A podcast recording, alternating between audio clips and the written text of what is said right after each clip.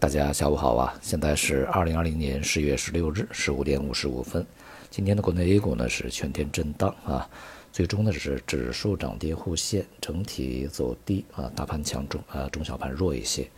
比较好的板块呢，像燃气啊、教育、银行、钢铁啊，而半导体、军工、新能源车呢是继续的回软啊。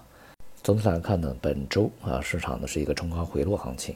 在周初啊，对于在加息过程中外围市场上涨，那么以及呢，对于啊一些事件的一个期望啊所带动的这个情绪集中释放以后啊，那么市场呢大多数时间在本周都是一个震荡的回软啊。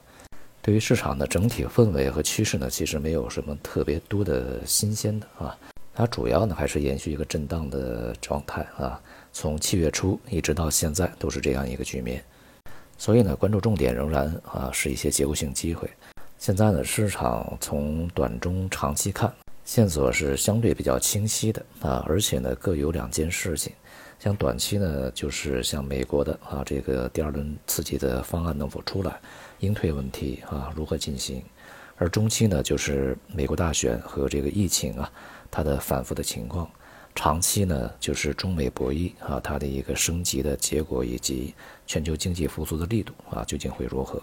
在这样的一个大的氛围里面啊，其实从长期来看呢，局面还是不是特别稳定的啊。而中短期呢，市场会跟随主要事件的一些进展啊，心态上会有起伏波动。那么市场也会以一些短期的这些题材热点呢，呃，作为炒作的一些依据。对于美国第二轮刺激方案这个事情啊。一个呢是大选之前有结果的可能性很低啊，那么第二个呢，即便是在大选之前有一个结果出来啊，恐怕呢也很难呢，对于啊选情有什么啊大的扭转的这样一个影响力，因为留给这个特朗普的时间以及空间并不多啊。他虽然呢非常这个急于达成这样的一个方案，对他的大选啊带来一定支持，但是呃他本身共和党内部就对于他这个。想法是反对的啊，就提出意见，所以很难呢让这个共和党在参议院里面呃表决通过这样的一个结果。而近一段时间呢，双方也是加大了对于对方的攻击啊，尤其是特朗普这边，看起来呢是手中啊一些比较硬的材料是很少的啊，否则的话呢他就不会去拿这个希拉里的问题以及一些阴谋论的这个捕风捉影的问题来说事儿。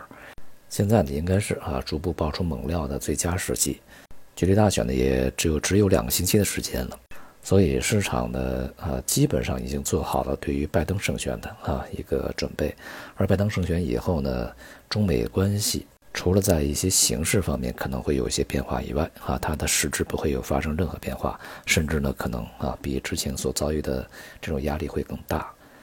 毕竟呢，特朗普啊他是重一些短期利益的啊。而拜登呢，从长期和战略的这个统筹考虑方面呢，确实啊是一个相对吧比较成熟的政治家，至少会比特朗普呢有章法一些。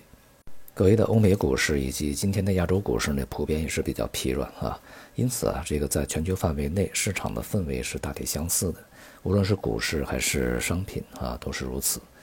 也就是说呢，对于 A 股啊，它在阶段时间之内啊，这个出现的一些。板块的起落啊，这个此起彼伏啊，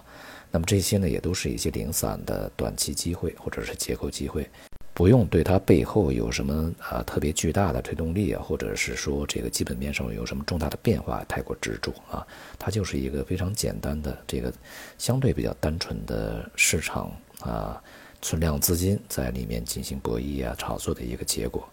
所展示的意义呢，可能并不像这个人嘛想的那么的丰富啊。而从这个机构的策略来看呢，无论是外部还是内部，呃，应该说吧，我想啊，大多数呢已经做好了这个防范市场啊出现一些意外的波动，尤其是呃比较大幅度的下跌、快速下跌啊这样的一些准备。呃，该对冲的已经对冲啊，该这个把仓位呢进行一些重新的调整，已经进行了重新调整。而个人投资者呢，在这个交易过程中呢，一般是瘸腿的啊，也就是只是一个单向啊，没有其他的一些防护。